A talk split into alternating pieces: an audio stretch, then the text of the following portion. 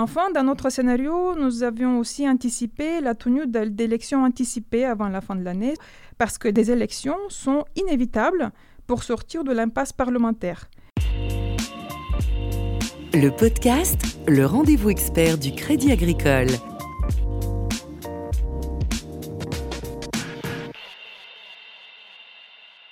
Bonjour à tous et bienvenue dans le podcast, un podcast aujourd'hui consacré au Brexit. L'Union européenne a accepté un report du Brexit au 31 janvier 2020 au plus tard.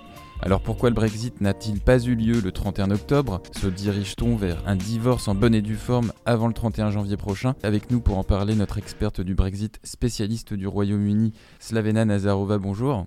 Bonjour. Vous êtes économiste aux études économiques du Crédit Agricole. Le niveau d'incertitude reste élevé, la situation politique en Grande-Bretagne est instable, plusieurs scénarios sont sur la table. Avant de rentrer dans la complexité du dossier, expliquez-nous pourquoi le Brexit est une nouvelle fois reporté. Le Royaume-Uni devait sortir de l'Union européenne, en effet, le 31 octobre 2019, et Boris Johnson était déterminé à respecter cette deadline.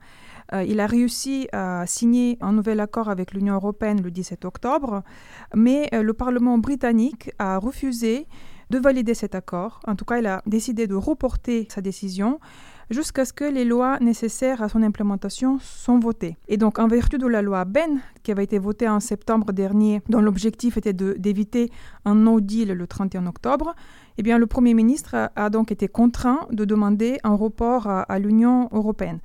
Alors, il s'agit a priori d'une extension technique nécessaire pour permettre au Parlement britannique et au Parlement européen de ratifier l'accord de retrait mais le risque existe que les parlementaires britanniques euh, votent des amendements substantiels à cet accord qui peuvent remettre en question tout le processus. Hmm. Donc potentiellement, euh, il peut y avoir une nouvelle phase de négociation de renégociation entre le gouvernement et l'Union européenne L'Union européenne est, ferme. Euh, il n'y aura pas de renégociation de l'accord signé par Boris Johnson. Hmm. alors vous étiez venu en studio en mars dernier pour évoquer avec nous les conditions de séparation entre la Grande-Bretagne euh, et l'Union européenne.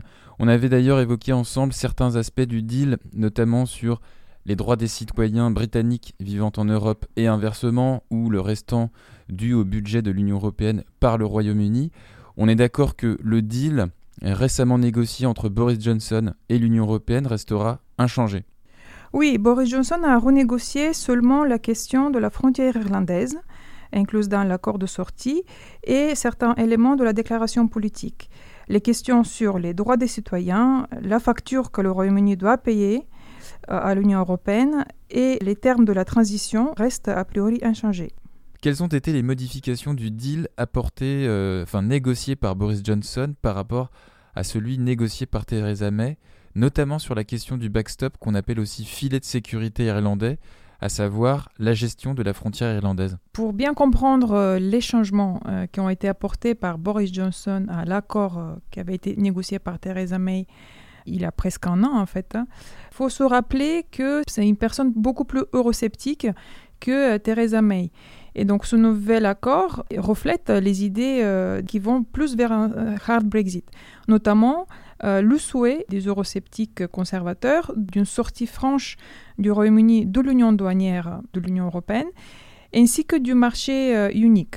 Donc avec le moins d'alignement réglementaire que possible avec l'Union européenne. L'accord modifié par Boris Johnson concerne deux choses. Donc tout d'abord, en effet, ce backstop, qui est une clause euh, d'assurance pour s'assurer en fait qu'il n'y aura pas de frontière entre les deux Irlandes, quelle que soit la relation frontière future. Physique. Euh, pas de frontières physiques. Pas de frontières physiques, euh, aucune infrastructure et aucun contrôle douanier. L'Irlande du Nord sera maintenue dans l'Union douanière britannique.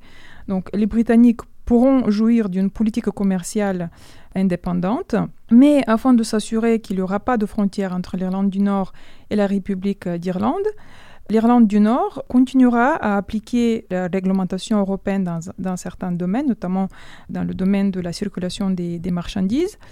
Et afin d'éviter les contrôles des règles d'origine, l'Irlande du Nord appliquera le tarif extérieur commun de l'Union européenne lorsqu'il y a un risque que des marchandises qui sont importées sur son territoire transitent vers la République d'Irlande. On ne connaît pas encore euh, la façon dont opérationnellement, en pratique, euh, ça va être mis en place, ça va être discuté plus tard par les négociateurs, mais cette solution suppose une euh, coopération très étroite entre les autorités douanières britanniques et les autorités douanières d'Irlande du Nord et, de, et, européennes.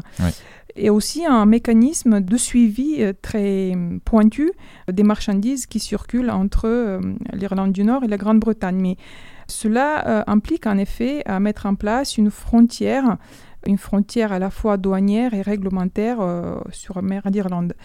Un autre point important aussi, donc, euh, dans la version modifiée par Boris Johnson de l'accord de Theresa May, concerne euh, la relation future. On apprend que cette relation future, euh, dans la déclaration politique qui a été négociée, sera moins, moins étroite avec l'Union européenne. Tout ça pour respecter l'objectif de, Boris Johnson d'un alignement réglementaire le moins possible avec l'Union européenne. Hmm. Sur le plan économique, comment évolue euh, l'économie britannique dans ce contexte d'incertitude? On, rappelle que le deuxième trimestre, il était négatif. Leur économie, euh, pensez-vous qu'elle évitera la récession? Euh, les, tractations sur le Brexit et, l'incertitude qui, qui est inhérente à la situation, à la situation ont provoqué une forte volatilité de la croissance cette année à travers le comportement d'investissement notamment et de constitution de stock des entreprises ainsi que des échanges extérieurs.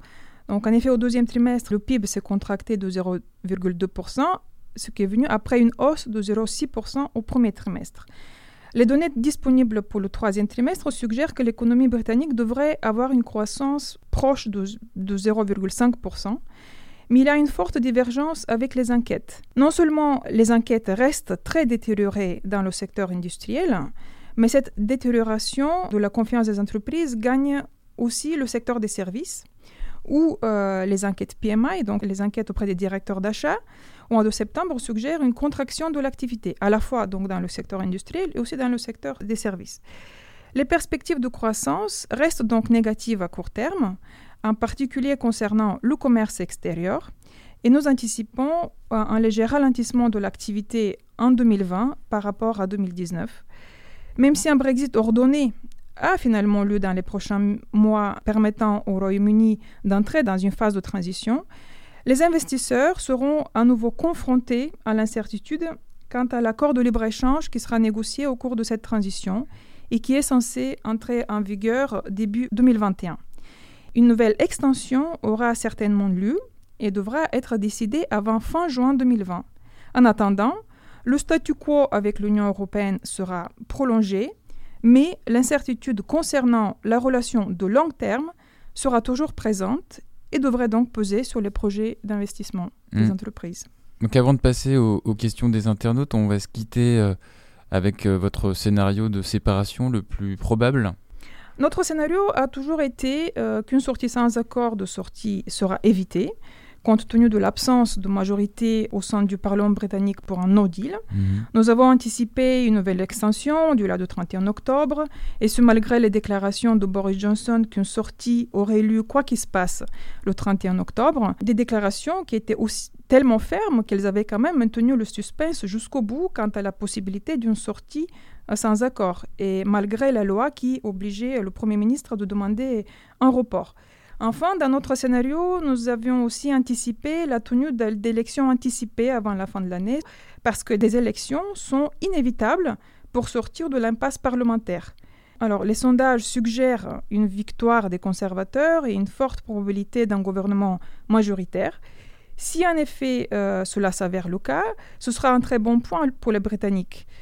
Le gouvernement sera moins contraint par les parlementaires dans la négociation avec l'Union européenne et pourra plus facilement négocier un accord de libre-échange selon les termes euh, voulus par Boris Johnson. Mais euh, des élections avant que le Brexit n'ait réalisé comportent évidemment beaucoup de risques, notamment celui de voir le parti de Nigel Farage, the Brexit Party, gagner du terrain dans les circonscriptions pro-Live. On va se quitter donc avec euh, les questions des internautes. Euh, il y a une première question de Fousseni qui vous demande, sachant que le Brexit aura des répercussions sur certaines économies, Quel est votre avis sur le cas de l'Afrique? Sera-t-il une opportunité pour l'Afrique ou bien au contraire, y aura-t-il des conséquences? Et si oui, à quel niveau? Alors, je ne suis pas spécialiste de l'Afrique et en effet, c'est une question qui est très Enfin, que je n'ai pas vu être traitée par des instituts de recherche. Et ça se comprend, hein, la, question du Brexit est quand même spécifique euh, au continent européen. Il s'agit de régler tout d'abord la relation entre euh, le Royaume-Uni et euh, le reste de, l'Union européenne. Mais dans la mesure où maintenant on apprend que le, Royaume-Uni sortira de l'union douanière européenne, il va perdre en fait le bénéfice des accords de libre-échange que l'Union européenne a avec le reste du monde, euh, une quarantaine d'accords de, libre-échange. Parmi ces accords-là, en effet, il y a des pays euh, africains avec lesquels l'Union européenne a euh, signé un accord d'association euro-méditerranéen. Donc on pense notamment au Maroc, l'Algérie et l'Égypte. Il va falloir que le Royaume-Uni renégocie à nouveau de manière bilatérale ces accords de libre-échange et on pourrait éventuellement penser qu'il sera donc dans un rapport de force amoindri, ces pays africains pourraient avoir un peu, plus d'opportunités au moment de la négociation avec, avec le Royaume-Uni. D'ailleurs, cette question, elle s'inscrit euh, plus largement euh, dans le fait que le Royaume-Uni va devoir euh, renouveler un à un les traités de libre-échange que l'Union européenne a, a passés avec le reste du monde, et pas seulement l'Afrique. Question de Sharif, pourquoi tous les instituts prédisent que l'économie irlandaise sera plus impactée par un no deal que l'économie britannique? Tous les instituts de recherche, peut-être pas, mais euh, en effet, quelques-uns euh, prévoient un impact plus fort sur l'Irlande que sur le Royaume-Uni. Globalement, les estimations sont au moins pour un, impact comparable. Ça se comprend, l'Irlande est le pays le plus proche géographiquement avec le Royaume-Uni. C'est son partenaire euh, commercial le plus important. Donc, l'Irlande est extrêmement exposée au Royaume-Uni. Alors, pourquoi ces instituts de recherche, certains instituts de recherche prévoient un impact plus important Probablement, il y a des effets qui sont sous-estimés dans le cas de l'Irlande, alors qu'ils sont probablement euh, mieux estimés dans le cas du Royaume-Uni. On pense notamment à l'impact sur l'investissement. Dans le cas du Royaume-Uni, l'effet euh, négatif sur l'investissement est très bien pris en compte par les modèles, avec pour certains les impacts aussi de second tour euh, sur la productivité, l'innovation, la compétitivité. Alors que dans le cas de l'Irlande, les opportunités en termes d'investissement sont probablement sous-estimées. Un autre effet, c'est aussi euh, l'impact en termes de demande extérieure pour l'Irlande suite à un affaiblissement de l'économie britannique. Et enfin, un autre effet, probablement, c'est le taux de change. Bon, la, livre va se déprécier euh, après, par exemple, un no deal, un mm. Brexit, vis-à-vis de l'euro, alors que l'euro s'apprécie. Donc, les exportations euh, irlandaises deviennent moins, moins compétitives vis-à-vis du Royaume-Uni. En relatif, il faut comparer cela à la croissance potentielle euh, des deux pays. La croissance potentielle de l'Irlande est beaucoup plus importante que celle du Royaume-Uni.